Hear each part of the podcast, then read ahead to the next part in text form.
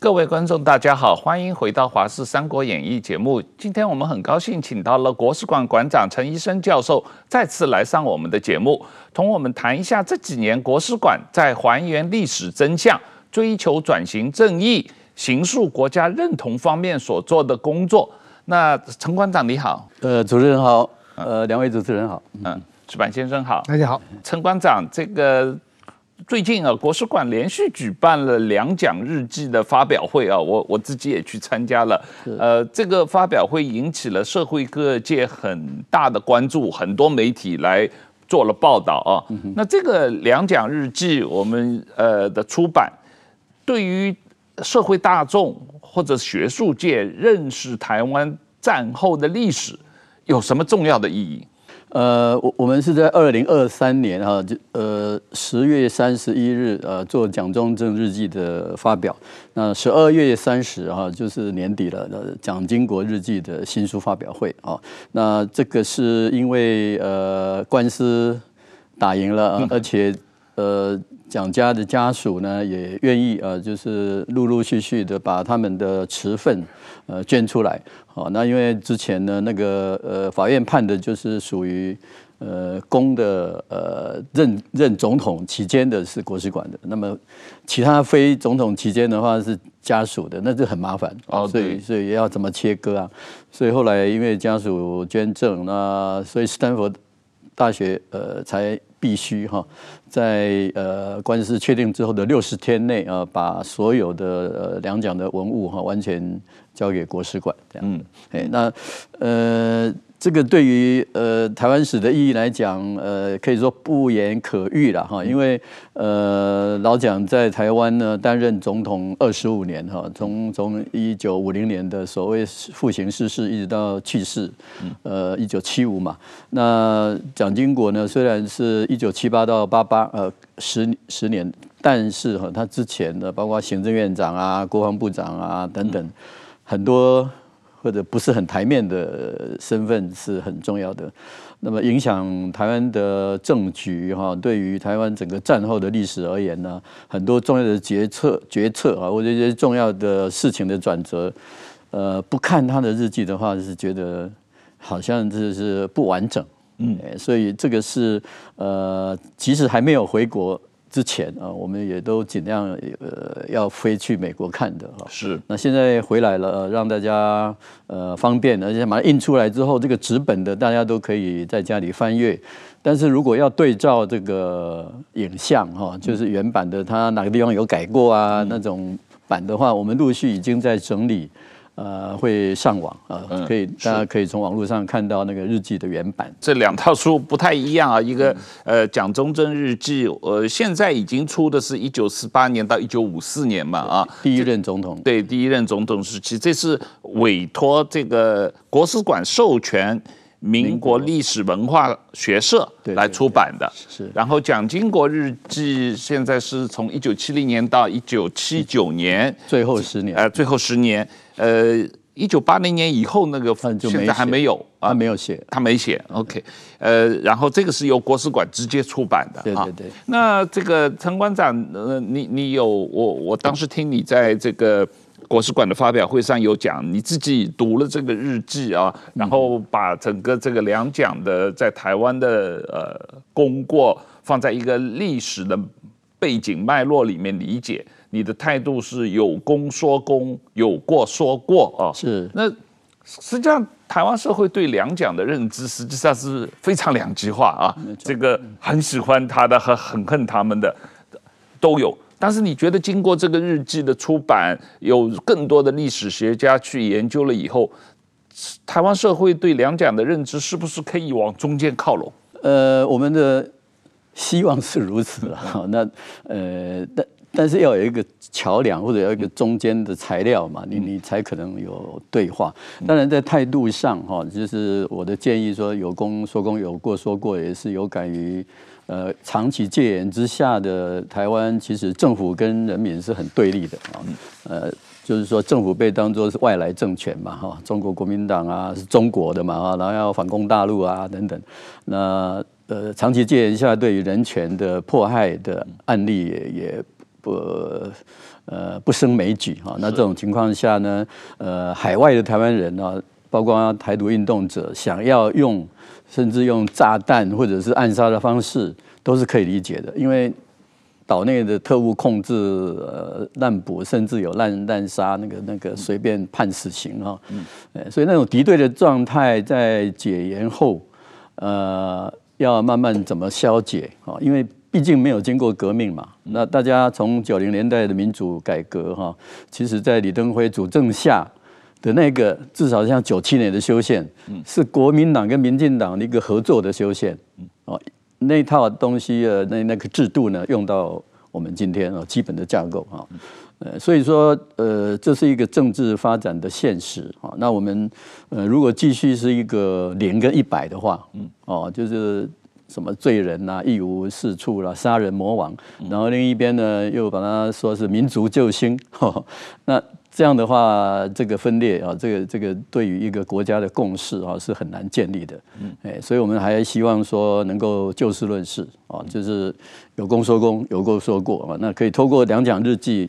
的讨论啊，应该往这个目标走才对嘛？是吧先生，你来台湾之前也对两蒋做过研究嘛？嗯你来台湾以后，你有没有感觉到台湾社会经过这么多年对两蒋的认知的差异还是很大很大？嗯，对，我觉得其实其实，比如说我们在日本看政治人物，呃，比如说日本过去有个首相叫吉田茂，嗯，那吉田茂在他在在世的时候，他的争议是非常非常大的。那么日本很多媒体都是这靠批评吉田茂来这个卖报纸的。但是说吉田茂呢，呃，当然吉田茂也有很多支持者了。现在，但是在日本谈吉田茂的话，就大家不会把他一做一个好人坏人来谈，而是他在历史时期中为什么做这个决断，这个决断会有什么影响，就是完全变成一个客观的历史事实在在做呃评价。那么，但是我觉得像蒋介石、蒋经国这两位这个台湾的前总统，他们到现在不光是台湾内部的评价的分裂，那么在其实还有一个中国对蒋介石的评价嘛，中国的蒋介石的评价。这几十年，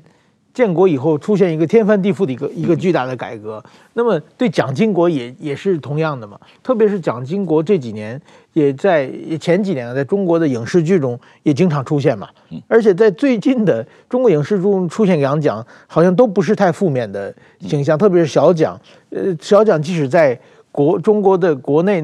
的时候，就是说，比如说有个电视剧叫《北平无战事》。也一直讲他当时怎么努力的想在国民党内反腐，是但是说也是回天无力的这么这么一个故事，所以他对蒋介蒋经国，但是我觉得中国。他评价两蒋是他有非常明显的政治目的的，嗯，他是希望通过折射两蒋的评价来统战嘛。那么台湾既然也有呼应他们的这种统战政策的人，所以我觉得两蒋他还是一个现在还健在的政治人物啊，他的政治影响力还是非常在的。他跟日本的吉田茂是完全不一样的。吉田茂你不管他说好说坏，他对今天基本上你没有影响了。但是两蒋，你今天如果去骂小蒋的话，会有很多人跟你急，因为。就是说，认为你的居心叵测，当然你今天夸小蒋也是同样的嘛。所以我觉得能把他们的日记，就是不是我的评价，你看他到底怎么写的。看日记的话，我们有各种评说。我觉得出出版这个是非常非常有意义的一件事情啊。这个呃，馆长，我们在蒋中正日记发表会上，蒋家后人蒋方智怡来演讲啊。他很少在公开场合演讲嘛，啊，是他在演讲中很多次强调了蒋中正的反共立场啊，这个让我印象深刻，因为这同这几年来国民党的亲中政策实际上是有很大不同的啊。那呃，可是你如果读两蒋日记，呃，特别是蒋中正日记，嗯，他们是。我觉得他们内心是真心反共的，因为他们确实是吃了共产党很大的亏嘛啊，而且他们反共意志坚定。这个从他们的日记的看来，你是不是也得出同样的印象？蒋方女士她是现任的中正文教基金会啊，那因为中中正纪念堂那边，呃，那就像另外也有蒋经国基金会啊，现在是钱复先生当呃董事长哈。呃，所以他们的出席哈，对于。半导体不是只有护国神山，想投资真正的隐形英雄，力争上游就对了。国内首档锁定全球半导体上游设备与材料厂的 ETF，中信上游半导体，股票代号零零九四一，带你与科技王者中的王者同行，指导半导体核心财富。二月二十六到三月一号，称王募集，申购速洽中国信托投信与全台各大证券商。投资一定有风险，基金投资有赚有赔，申购前应详阅公开说明书。当呃董事长哈，呃，所以他们的出席哈，对于呃国史馆而言，当然很有它的一个代表性。哎，那何况是是两蒋的日记嘛？是。呃，那因为蒋万安女士呢，她也是率先愿意捐给国史馆的人哈，所以她虽然是把把东西带出去，去加拿大，然后到美国，然后给复活。档案馆，那也而且同意把它开放哦。那么蒋经国日记的部分是我二零一九上台以后才同意开放，因为我们算是诉讼当事人嘛，必须要呃国史馆同意他们才能开放这样。所以呃不像老蒋的日记是呃阿扁时代呃就开放了这样子。那那一天的谈话，他他。是有后段有提到这个反共的事情了，因为王浩兄很敏感，有有注意到，呃，那事实上，呃，他是在呃我们所接触的家属里面哈，比较积极、比较正面的，要把它公开的呃一个家属这样子，也是很感谢他。呃，那有关于这个对于呃反共的这件事情呢，其实是。也其实也是我们今天呃，包括民进党政府在内啊，比较重视的一个价值，就是说要反共保台嘛，哈。嗯。哎，那两蒋他在呃很多机会啊，因为我们后来呃看的文物之后，大家不要以为只是日记啊，其实运回来的东西里面也有书信，曾经也有看到这个呃曹巨人哈，他他的写信要要呃给蒋经国或者给蒋中正的这个呃。呃，可以叫统战，可是其实其实就是说一种接触了，是。哦，甚至原件你们找到有有有，呃，甚至那个八二三炮战期间啊，在在呃，他们都有收到曹巨仁的这个 message 啊，就是说，哎，我们现在要停止。呃，停停止炮击哦，哈，单打双不打了。对对对，就是说他有预预告的，这样子。当然了，那个同时呢，其实就跟呃彭德怀他们的国防部长的呼吁一样，就是说美国是不可靠的，有一天会抛弃你们的。嗯，哎，那我们都是中国人啊，我我们两党应该要呃坐下来呃谈，啊，这个才能解决啊。哦，所以你看，我现在不打喽，就让你们去补给啊，那等你们喘息，我们才。才再看怎么样吧，嗯，啊，这是以美国不介入为条件啊，等等，所以呢，呃，两蒋会不会把这个 message 也立刻跟美国讲呢？我不知道了哈。但是总之，在他们的手上是有选择的。他如果说要选择说好吧，那那我们还是 跟对跟对岸来妥协什么的哈，那那岂不是情况又又不同了？是啊，是啊，所以我想。老蒋当时当然还是老老蒋做主了哈，他是牢牢的抓住美国，哦，虽然他在日记里面常常骂美国的总统啊、什么国务卿啊，可是他在一些重要的关头呢是。牢牢的抓住美国啊，所以说呃，八二三炮弹可以说是同舟共济啦。嗯，哎，我想国防部出了一个一个呃书不错，就是呃一九五八加六十的话就是二零一八嘛。嗯，他他书名叫做《同舟共济六十年》。嗯，哎，就是说在整个冷战的局势下，或者是跟对岸分裂的情况下呢，呃。蒋蒋中正所领导的这个政权呢，是呃站在反共的立场。嗯、那当然，蒋经国的话，到了八零年代，所谓的不接触、不谈判、不妥协，那是真的啊，嗯、啊，并不是随便说而已啊。就是说，当对岸一直有。message 过来的时候，他他不接触、不谈判、不妥协，而且都把那种信息呢说是是统战阴谋。这个秘辛啊，现在通过解密档案和日记可以看到的东西越来越多嘛啊，但是自始至终你可以看到两蒋对于呃呃中共的态度是。很一致的，很一贯的，这个确实没有特别动摇过啊。那这就是最早的依美论嘛，总怀疑美国背叛台湾嘛。是，但是现在的国民党很奇怪，就是他怀疑美国跟共产党好嘛，对，但是是坚决反共嘛。对。但现在国民党把这个呃，就是反共没有继承，把以美继承 啊。是。然后呢，就是说，但是说蒋介石的以美其实就是怀疑美国。是不是跟共产党想偷偷的好，对，偷偷跟共产党修复关系嘛？对，对，所以说我这个以美论是这样的，但是说现在的国民党是自己想和共产党修复关系，然后呃怀疑美国去妨碍他，这个 所以说我觉得这是一个很大的不同。对对对，我我我完全同意你这一点，因为我看这个两蒋日记，我也得出同样的呃印象，就是两蒋特别是老蒋他。里面有大量批评美国、怀疑美国的，但是他实际上批评，特别是杜鲁门、像马歇尔、艾奇逊，和或者是对尼克森的批评，他实际上都是批评他们对中国、对中共本质认识不清，批评美国反共态度不坚决，批评美国老是想要同中共妥协交易。那我们现在过了这个七十年，回过头来看。我自己觉得两蒋日记中对美国这些批评是很有道理的，呃，馆长你觉得呢？呃，王浩先生当然看到的那个部分哦是没有问题，没有错了。但是呢，呃，老蒋在批评美国的时候呢，有一些也是针对呃说美国支持台独，嗯嗯嗯，那那甚至也说呢，呃，美国总统有这种回蒋灭华。嗯，毁灭蒋介石哈，要灭中华民国的这种阴谋这样子，呃，比方说在这个呃呃一九四九的白皮书那个就不用说了哈，后来马呃包括马歇尔的这种角色，蒋介石的日记说那是马魔呃魔鬼的魔，哎，那这个尼克森因为。牵涉到中华民国代表权的丧失嘛，哈，他就是说他是你丑小丑的丑，嗯，哦，这可见他的一个敌意啊，哈，呃，不过他对于说美国是不是有支持台独这件事情，我也很注意哈，是，其实他还是捕风捉影了，对，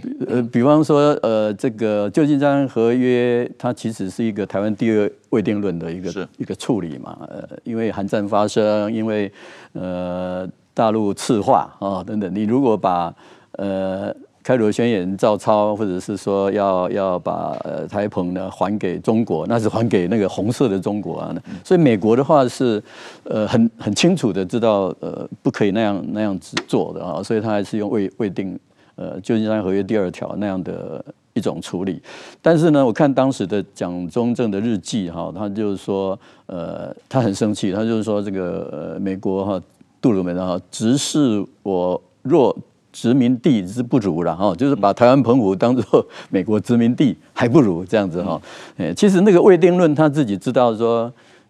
其实为了保护。台湾，台湾嘛，对如果如果要交还的话，是交还北京政府，那就糟糕了嘛。所以他在别的地方其实也有也有这种说法啊，包括先前说给呃陈诚的那个电报，嗯，就不要随便讲什么反攻复国的基地哦，对啊，还没有订合约之前哈，我们就像托管地一样啊，是，哎，就是说。蒋总统的身边其实也有一些内行的人，嗯，告诉他这些国际法的知识啦。对，哎，他他他还是清楚的。可是他他的他的那种民族立场啊，民族情怀啊，他还是要那样子去去说美国。嗯，哎，呃，就是要接受，然后又骂他啊，这这种这种矛盾的心理。我我自己是觉得，从韩战之前，从一九四九年下半年到韩战之前。美国实际上有相当的势力，包括国务院，包括国防部，实际上是想要搞掉老蒋的。他们曾经有接触过孙立人，想要用孙立人取代蒋介石。一开始他们是反对蒋介石来台湾的，他们根本就不希望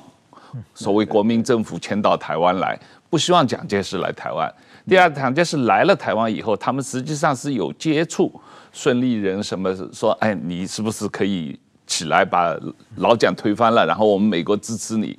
实际上，从日记看来，呃，老蒋对这个事情是有有担心的，他是有疑心的。也许他没有找到非常直接的证据，可是我觉得他心里是知道这个风险是高度存在的。没有错，一九四九风雨飘摇嘛，因为他自己呃下野啊，在他的故乡过啊，然后呢，可是一方面又开始运送这个故宫的。文物啊，或者是黄金啊，啊，后来当然军队也都过来这样的一个情况。呃，可是呢，他当时呃对于这个呃，就是说美国对于这个呃，要不要继续援华哈，要要不要也蒋中正的这个是不是还可以保住？呃，他们是不断在评估嘛哈，所以说一九四九年的美国档案很清楚的这种摇摆嘛，嗯，他他有一种叫做 hand off，就是放弃放手，哎。那那是后来等到韩战，他才又确定啊，第七舰队协防台湾海峡才又进来。哎，那这个过程中呢，呃，刚呃汪浩兄有提到说，美国的曾经试过托管，对，评估过啊。另外呢，也是要说呃陈诚好不好？对，呃，当然孙立人也是大家知道，呃，甚至有说到说台籍的精英里面有没有？对，所以他是要维持一个非共的台澎，非共的就好，不一定要。蒋介石领导哦，是。哦，因为他估计 蒋介石在中国那样的失败，可能是一连串的。是，哎，可是呃，一九四九年底五零年初哈，有一个从南京来的，就是美国还还没有完全离开之前，应该是四九吧，就是说有来呃考察。考察嘛哈，就是评估的结果说不要再评估了，呃，就是老蒋，哎，他牢牢的掌握了这个党政军，嗯，哎，所以说呃，他三月一号那个。父亲逝世的时候，呃，就得到了美国国务院的这个接受。关于美国跟台独的势力的接触，美国是一直有跟台独势力接触了，但是也一直在评估嘛，啊，廖文毅啊，或者各种势力，看看是不是值得支持，这些势力是不是能够有做出事情来，能不能够成功？实际上，美国对这方面，某种意义上，美国政府内部。呃，可能也有不同的意见，然后美国政府对于这个台独势力的评估也是不断的在演变嘛，啊，那这个呃，所以两蒋对这个问题的担心也是有道理的，只不过就是他们就像你说的，他们实际上也没有很直接的证据嘛，啊，是，就是说，呃，这是有多角的关系嘛，哈，就是后来。呃，美国会比较重视台湾的人权，甚至民主化，那应该是八零年代之后了。哎，这这前面的话，在戒严时期，呃，也有学者写过嘛，啊，包括台大的陈翠莲教授，是，他也是谈的说，哎，为什么六零年代，呃，明明已经有人权问题了，可是美国政府的评估哈是还不到，没有那么严重，就是说，呃，以。支持反共的这样的一个政权哈，在台湾的稳定，这是优先的。嗯，哎，至于其他的呢，什么人权啊，什么民主化，这个如果妨碍这个政权的稳定啊，那还是先搁着吧。嗯，哎，就是说，呃，还要看阶段。嗯，哎，所以呃，包括北京，它这么一个大的一个一个一个国家政府，难道长期的不能进联合国吗？这是不可能的事情。嗯，哎，所以从那个一九五九的康龙报告。美国都已经在核算了嘛，哈，所以所以自然而然是到了六年代后期撑不住了，就必须接受了。这不能够像呃，如果从蒋总统的立场，当然是非常生气，觉得你这个不够道义，不够要放弃我了。对，那但是我想不同国家的立场是不一样的，大家立场不一样。对，我觉得石板先生，你你你你你从两蒋的角度看的话，他确实是很害怕，因为他。确实是担心美国想随时要放弃他嘛，但是美国放弃两蒋不等于美国放弃台湾，这个是有本质差别的嘛。但是两蒋认为自己比台湾更重要嘛，自己是。不能被放弃的。是是。是这个蒋介石日记，我我记得那个当年我们产经新闻就是在现在五十多年前嘛，当时派一个采访小组来采，对对对。然后去就是写个就是那个蒋介石秘录，蒋介石秘录，对对，蒋介石秘录，那在日本做个大型的连载嘛。当时是好像是就是把一点一点那个秦孝仪就把蒋介石的一部分日记给我们的记者看一下，然后但是受现在看起来就是说，呃，我我刚入产经新闻也读了嘛，就其实就是怎么说呢，是对外大外宣的一环啊，就希望能够唤醒日本的舆论。然后把自己的正当化嘛，我觉得也是一个很巧妙的一个政治公关嘛，就是给你提供一些内部资料，让你把整个蒋介石的呃写写出来呃的方面。但是，我觉得现在这个原汁原味蒋介石蒋中正日记出来以后，对当时的他所处的立场，我们看得更更清楚了。当时他做的很多很多的事情，其实他也就是我觉得他是一一一边是拉美国，一边是拉日本嘛。这个蒋介石当时对日本的自民党保守派，其实也是也其实因为自民党的保守派和这个美国的关系很好嘛，也想通过日本去影响美国。其实我觉得他也是做了很多很多这方面的努力啊。现在现在才能看出来这个全貌，才能看出来到底当时他为什么这么做。刚才石板先生讲那个呃产经哈，那个时候。呃，是一个领导叫做陆内信农哈，对对对对，他后来呃，他跟中华民国政府关系密切，一直到蒋经国总统的时候呢，也也常常来拜访这样子。哎，他那个呃呃这边除了国民党中央之外呢，政府也有给他一个。大受景星勋章，嗯，所以所以他算是一个受勋人物。哎，我们我们最近也有想去把，因为在香根哈有有有本来有一个中正堂，对对对对对，那个那个文物因为后来关闭了嘛，对，那个阶段性大概过去了。呃，可是那些文物怎么办哦？呃，就有一个 catalog 这个这个让我们看看，我们看的结果并不符合那个。呃，总统府这种文物管理条例所定义的文物啊，其实很多是呃，就是鹿内先生他。被赠送的，对，呃，国民党中央送他的啊，嗯、那当然也有一些一些跟蒋中正有关的东西是没有问题的啊，才能够纪念蒋中正嘛，哎，但是呃，要把它完全照收是比较困难啊，所以我们现在正在说，哎，要怎么选择了哈，嗯，那这样对产经来讲有点不好意思，因为人家要整个整个给我们，那我们还挑，对对对，所以这还在交涉中。哦，对，那个当时的采访团的。有有一个最年轻的记者，呃，叫驻田良能，嗯，他当时刚刚二十多岁，也是学中文的，他是属于来台湾采访这个打下手的。然后我入产经新闻的时候，他是产经新闻的社长，所以他对蒋中正很有感情的，嗯，因为他年轻时候做的第一件大的工作就是写这个蒋呃蒋介石秘录，然后呃基本上。但是说后来就是说，马上的在日本的这台湾民主化之后，李登辉一出来以后，日本的喜欢蒋介石的人就马上都云消雾散嘛。其实大家其实更喜欢台湾嘛。其实李登辉联系的就是说反共台湾嘛。日本人对台湾有感情的嘛。过去是把喜欢台湾的感情折射到蒋中正那里去了嘛。李登辉一出来以后，蒋中正就没有了。所以那个我们在箱根有一个就是雕雕刻馆，里边有一个叫中正堂，是专门纪念蒋中正的。然后后来因为没有没大家都不关心了，就没办法关门。是，呃，刚才你提到陈翠莲老师的新书，陈翠莲老师有来上我们节目，有谈到这一部分啊，嗯，就是呃蒋经国。呃，在一九七零年代，呃，非常呃反对成立呃反对党，然后呃一直打压这个呃台独和这个呃民主化的人士，呃，但是到一九八六年却同意开放党禁，这个转变过程是为什么的？那我们也希望这个蒋经国日记能够某种程度上帮助外界重新认识。蒋经国在台湾民主化过程中的一个比较矛盾的态度啊，不过可惜你说这个一九八零年代蒋经国是没有写日记，嗯，我的印象中不是哎，因为我的印象中他的秘书的这个口述历史的时候有提到他一直写到最后一分钟，只不过可能没有保存好啊，或者是什么原因哎，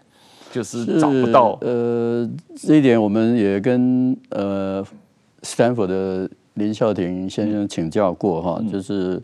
呃，当然他也有跟家属的一些接触的经验啊。他们说，因为一九八零开始啊，他的身体，嗯，身体状况，眼睛啊，有问题，对，比较不方便的哈。是。早先当然是因为父亲的要求啊，他要写啊。那后来当然可以成了习惯了，他他也算认真写的哦。哦，他呃虽然没有蒋中正写的那么长，可是他的那个量也很可观的。嗯。所以呃，我我想在评论蒋经国的时候，当然有这种困难的哈。呃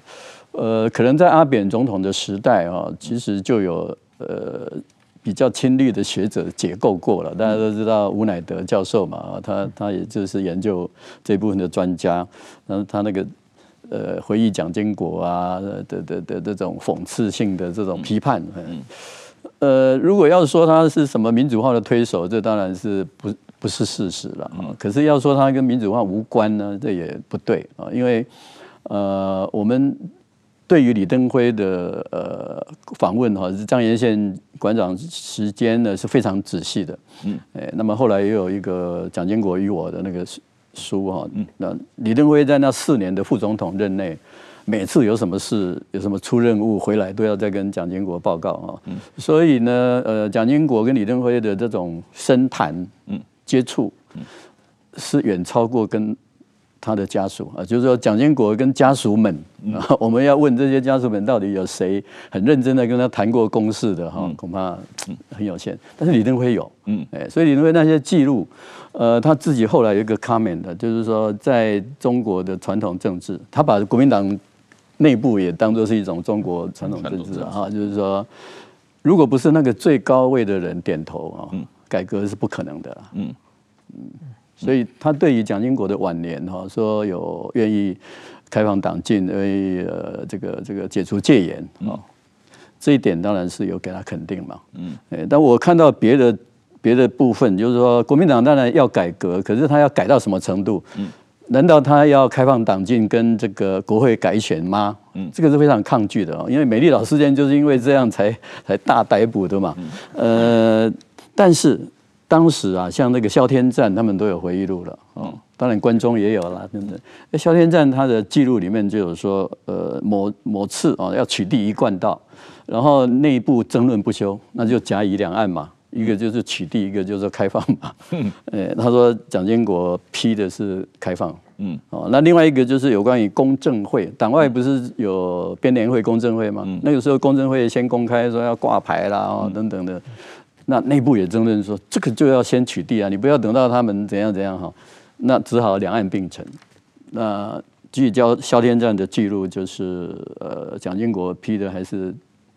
开放，嗯，就是就让他去了，就是不要不要取缔这样子。哎，可见就是说蒋经国的晚年了哈，就包括说沟通这件事情啊，我们也访问过像这个李鸿熙教授，嗯，哎，他们所谓的四大寇啊等等，这个过程呢，蒋经国是有。参与的，嗯，不然不然谁敢那么大的胆子啊？就是让这些国民党的高层跟跟这分歧分子沟通，怎么可以？所以蒋经国的晚年是有这些面相，哎，那我们今天呢，应该比阿扁时代更进步了哈。所以我觉得有功说功，有过说过啊，有助于这个呃 national consensus 啊，或者说我们这个国家。我们如果已经有个国家，嗯，我们不论名称叫什么，我们如果是一个国家，那我们的一种 solidarity，嗯，我们的 national consensus，嗯，要往前走，哦，那你怎么样去看到彼此的过去啊？那这样才能够团结嘛。国史馆实际上这么多年来也一直推动这个档案的清查、解密、开放，这本身都是为了落实转型正义。塑造国家认同嘛啊，这个过程。然后我看到你们最近有出了一些呃比较呃台派的台独派的这个史料，包括廖文毅的史料、史明的史料，这个彭明明的书信往来的史料，这个。这这这三本书实际上跨越的时间很大，从一九四零年代到一九九零年代啊，这个里面也特特别都是呃三个在台独历史上重要的人物的史料。这三本书的学术价值怎么样？这个也是我的平常的关切啊。我在中研院最后的那个升等的书就是呃台独四大案件的一个研究嘛。哎，那里面呢，呃，从这个苏东起案啊，从这个太原事件啊，然后呢，就有呃彭明敏的这个自救宣言啊，然后最后是美丽岛事件，嗯，哎，特别是美丽岛事件的档案非常庞大啊，分两次才出完，总共有十五册嘛，因为从前面的侦侦办部件，一直到法律的这个这个军法大审啊，一直到这个呃后来的救援哦，所以那个。国际的救援，还有美国的台湾同乡的救援，这个都是跟八零年代的这个呃台湾的开放是亦步亦趋了。嗯，哎，所以可以说是呃付出了这种代价。嗯，很多人的自由啦，哈，这个这个代价，呃，才换过来的。哦，所以这样看会比较。全面啊，就是说八零年代的呃蒋经国政权呢，并不是很主动的有一个时间表，什么时候开放什么，不是的啊，那当然是一个推推动抗拒啊，然后他 最后也愿意愿意接受啊，不像中共是铁板一块，是不会不会有让步的哈，这样子。那所以说呃。我想把呃历史上，特别是战后的台独运动哈，呃做一个比较系统的整理嘛哈，所以我们除了那四大案之外，呃现在讲的廖文毅啊，这个因因为在过去的传统里面，可能因为独盟跟廖文毅是。不不协调的，所以呢就贬的比较贬义。但事实上，我们发现廖文毅呢，他们第一代的台独工作者呢是呃很进步的啊，他不是只有从什么协统论啊，其实他对于这种国际法、对于政治发展都有相当的一个论述啊，可能跟廖文奎的专业也有关系了啊。哎，就是说。他不不否认说战后什么有这种国际同盟国的处置是如何，哎，可是有二二八事件，嗯，哎，那你这个政府，你这个政权就失去了继续统治台湾的资格，嗯，所以他也是把二二八事件当作是一个台湾民族主义的起点呢，嗯，哎，那另外像史明的话呢，他那个四百年史，呃，虽然是汉人的观点，然后加上原住民也不止四百年，可是他用呃用一个呃。早稻田毕业，可是他毕竟不是专门历史的嘛，他的资料也很有限啊。那么困苦的情况下写的那本呃四百年史的著作哈，那后来当然延续到九零年的这个九一年的这个独台会案，可以说是虽然解严的，可是还是最后掀起一个。呃，反政治破坏运动的呃，把这个刑法一百条都处理了这些状况，所以用史明的线索哈，可以串联日本、美国啊、欧洲啊，一直到台湾的这条线。最后那个中相跟彭明敏呢，一方面是补充台独联盟的历史，嗯，呃，因为呃。彭明敏是有一段时间是台独联盟哈，可是呢，他又跟台独联盟路线不太一样，哎，可是我们发现说书信哈，有时候比日记更真实，因为碰到事情他他要协调，要对，就显露出他的一些想法嘛，哎，所以那个彭明敏呢，原来跟这个呃所谓的杨根案啊，什么爆炸案啊是有关，但不是不是他们干的，哎，就是说他们确实也想要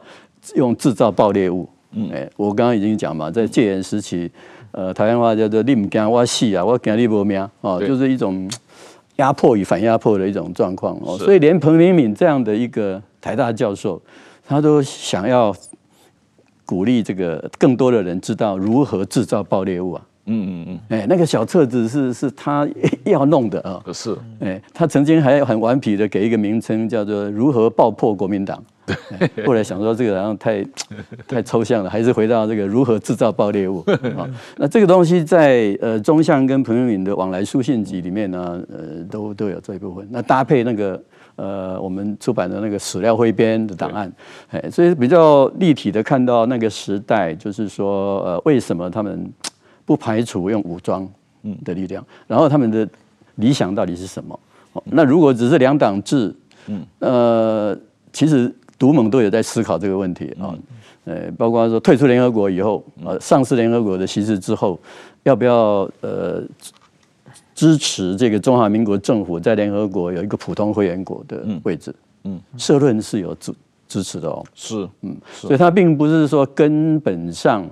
要把什么国民党政权推翻。赶出去啊，等等才是台独，不是的，他也要承认在一种现状下的台独可不可以接受？对，这是一个困难的问题啊。是，哎，在那种敌我关系这样对立的情况下，你要怎么去想这个问题？是，哎，所以我觉得这些资料，然后我们把它当做资料，呃，是值得我们不同政治立场的人去去思考的。我有注意到，实际上在一九七九年，呃，美国台湾关系法在国会立法的时候，现在今年正好是四十五周年。当时彭明敏他们这些台独分子也去美国国会作证，他们是支持美国国会啊、呃、这个立法立台湾关系法，保护台湾安全的。所以从这个问题上，他跟蒋经国的利益是一致的，因为他们也都担心共产党打过来嘛，美国把台湾抛弃了嘛啊，这一点上，呃，当时蒋两蒋或者国民党跟台独的立场是一致的，一致的。对，那个公听会的记录里面有这个陈唐山，有彭明敏，对，呃呃，应该也有那个才去世不久的这个张旭成，嗯，哎，那据说曾经他们也要邀那个呃。请国民党那个国际法的学者啊，邱宏达，嗯，邱宏达。后来他们国会里面不晓得怎么谈的，说那个是外省人，还是 先不要啊？虽然他还蛮专业的，可是呢，要谈台湾关系法，你不能没有台湾人的声音啊。是，哎，所以所以会有这几个代表性的人也进去了。国史馆当然典藏史料非常丰富啊，是名副其实的台湾最高史政机关。所以现在这几年学界用国史馆的史料越来越多啊。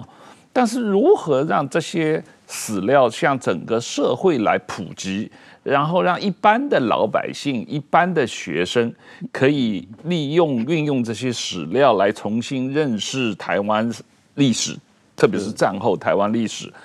有没有一些普及的办法，或者让鼓励年轻学者、年轻学生可以利用这些史料写更多的新书，写更多的新的啊，有更多的新的发现？除了公布史料哈，因为我们在二零一六以后，呃，因为蔡英文总统领导的政府是完全执政嘛，是，所以有更多的呃史料解密和开放啊，就是包括国安局还有调查局，在在过去看不到的，现在可以可以这样公开印出来，就是战后台湾史研究的新阶段。那个多元史料就包括政治档案、呃口述历史、嗯。哦日记，还有书信集，嗯。那。所以，所以这些都是材料。嗯、那要怎么样把它呃整理啊、诠释啊？嗯，这个当然不是不是一两年的一两天啊，不是我们国史馆自己的能力所能及啊。所以要让呃鼓励全社会都来参与来来参与啊。所以呃，一般的学界呃，包括外国的人啊，呃或者中国大陆的学者，他们会觉得国史馆的开放程度，或者这种这种呃档案的数位化是很方便的。是，哎，而且呢是。呃，方便而且便宜啊，这这一部分，哎，那呃，所以说呃，有关于这些部分，特别包括李登辉呃前总统哈，他因为得到李登辉基金会跟国史馆的合作啊，呃，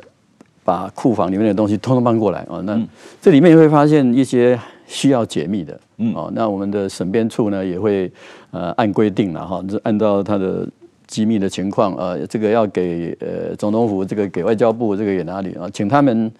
看看这个东西呢，呃，是不是可以现在开放？那、啊、你如果有什么理由，你要讲理由啊，你不开放是多久以后可以开放？嗯，这这是有一些法律的程序。对，哎，那所以说现在资料真的是很很丰富，呃，也欢迎，特别是很多研究生啊，要选这方面来写论文的话，嗯，呃，应该是一个新的阶段，很方便。特别是李登辉，呃。我想我们都看的档案相当有限嘛，啊，但是从三十年的档案解密的法律来说，呃，现在二零二四年嘛，三十年前到一九九四年，那李登辉一九八八年上任到九四年那一段时间很关键啊，可以可以可以看的东西相当多啊，那个确实是有意义的。那呃。所以馆长，你这五年当中，你刚才有讲，你五年当馆长，你呃办了很多很多的研讨会，出了很多很多的这个档案的专著和书，这个呃也是发挥了你的所长嘛。你自己就是历史学家，从这个就你的自己的总结，这五年你的经验跟以前历任馆长比起来，有些什么特殊的地方？嗯，你觉得你这五年做的？是不是符合你自己的预期？你觉得还有哪些遗憾呢？你你你认为还可以，还可以进一步做的？对我们学历史的人来讲，啊，能够来国史馆任职啊，因为国史馆是首长制嘛，是，所以有很多事可以做。呃，很多朋友是羡慕的，是当然，当然，当然，说是修成正果，哎，这当然是开玩笑的啊。但是呢，呃，确实国史馆的定位在过去有有一些犹豫不决啊，因为这也跟台湾的政治发展有关嘛。以前是党史会，对，是不可分的。那个罗家伦第一届的那个，他是党史会的这个主任委员，也是国史馆的馆长。哦，哎，前人的，嗯，对他他是一人两职了哈。嗯、那过去也都是一些呃党国大佬来当国史馆的馆长，嗯，不像我们今天很辛苦哎，要按时上班下班啊，要那个 不要什么事情啊都要请假的啊。嗯、那么党国大佬是爱来不来都可以的。那当然这个是在呃二零呃就是说。李李登辉总统任内的后期，把它正常化，哎，包括说大溪档案本来放在阳明山，然后现在搬到国史馆来啊。这个蒋介石不是党总裁而已，他是总统，对，哎，总统应该政府来管啊，哈，所以像这个是一个国家的正常化。那么我们呃觉得不足的地方，呃，我我想我。认为跟过去比较不同的，也是因为跟我们的时代的脚步了。我刚才讲的这种有功说功，有过说过哈，现在当然还是会被骂了哈，但是不像以前骂的那么厉害。哎，那这是一个进步。是我我觉得，包括蒋方智怡女士或者呃蒋家的人愿意来参加国史馆的新书发表会，就是一种。对啊，他们那天他们家来了很多人啊。对对。呃，这个蒋妈妈没被邀请了，但是这个他们家其他人真是来了很多，这很让人这个印象深刻。他们愿意对同样的家族同意，就是说一个国家社会的正常化，并不能等到说哦哪一天好像革命成功一样，什么旗子都换了什么等等啊，不是这样的，它是一个细水流长积积累的一个过程。对，所以说呢，呃。我们很羡慕像韩国哈有一个呃国家纪录院之外，有一个呃大统领纪录馆，嗯，那它它就是一个历任总统的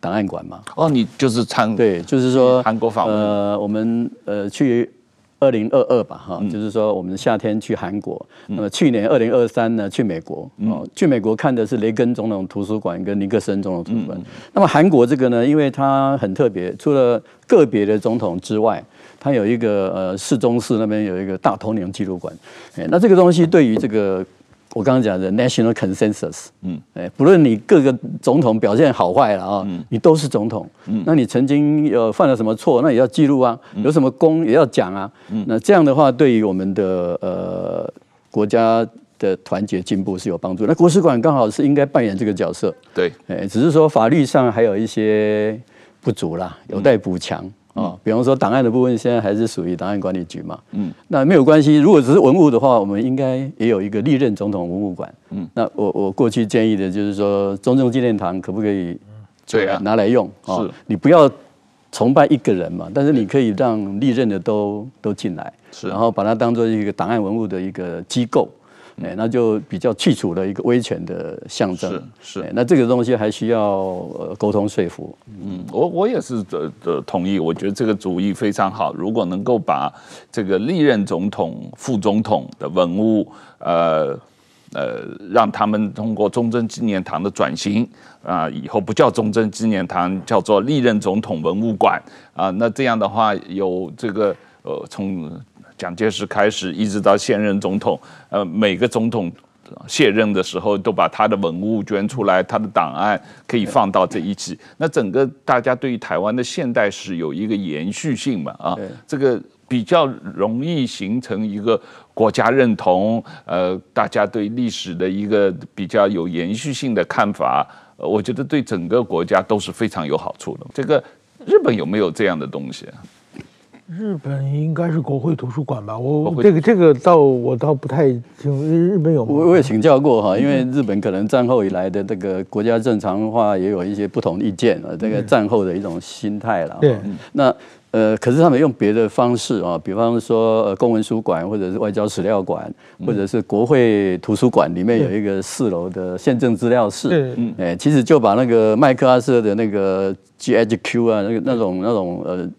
托管状态下的记录，还有日本的学界、政界怎么去思考一个战后的宪法？嗯，哎，他要怎么样重新站起来？嗯，那个就是一个现代日本的诞生的过程。对，那他只是没有把它叫做呃一个国家给他的一个名义的。啊当然，美国、英国这方面的档案确实是做得很好了。是的，那美国当然除了。国会图书馆当然是最大规模的图书，然后每个总统有自己的总统图书馆。总统图书馆里面的东西可能比华府的那个呃档案馆哈还更开放的多。是，像雷根那个就开放到八零年代后面都有。对，嗯对，这个。但是他们的总统图书馆，某种意义上是有点像是私人的图书馆吧？对，基金会，对，基金会扮演很重要的角色。对，对。那台湾当然，呃，我觉得我们如果这个中正纪念堂转型能够完成，把它变成历任总统文物馆的话，当然蒋中正、蒋经国的东西也可以放在里面，马英九的东西也可以放在里面，蔡英文的东西也可以放在里面，大家都都可以也。放在里面来看的话，那么整个社会对这个台湾历史的认识和国家的认同。都会有一些帮助嘛，有一个全貌，就是如何从威权到呃民主，是，然后国家定位呢是有没有经过一个什么样的演变？是，对，我觉得像马英九跟蔡英文，支持马支持蔡英文的人认为马英九八年做的所有事全是错的，支持马英九的认为蔡英文这八年做的事全是错的，嗯。把他们两个并排摆在一起的话，我估计会让大家能够心理平衡，就是说能够更客观的来看台湾的历史了。是是是是，陈水扁也一样嘛嘛。陈水扁都可以看，甚至严家淦也是总统嘛，对吧？我们可以预告二月二十吧，就是国际书展，嗯，哎，我们就要呃有举办陈水扁总统口述史的一个新书发表，哦，哎，同时也有李登辉总统的这个叫做大事长编，嗯，呃，有六册啊，这样子，呃，这也是我们对于历任总统的呃先做这种工作，嗯，陈水扁是那个坚持那本书吗？不是，坚持是简单版的。我们现在有有四册比较详细的。OK，嗯，哇，这个哦非常重要的这个呃进展，如果这个能够呃这个公开出版的话，确实对我们研究李登辉、陈水扁都有非常大的帮助。那这个谢谢馆长努力啊，你们做的事情真的很多啊。这个呃这几年以我们。这样的话，我这个钱都不够了，买不过来了。对，